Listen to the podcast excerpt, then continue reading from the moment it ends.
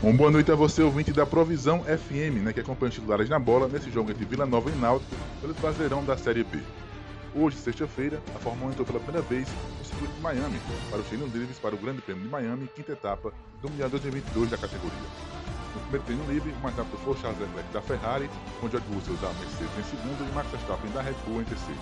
No segundo treino livre, o George Russell o primeiro, com Leclerc em segundo e o Sérgio Pérez na terceira colocação.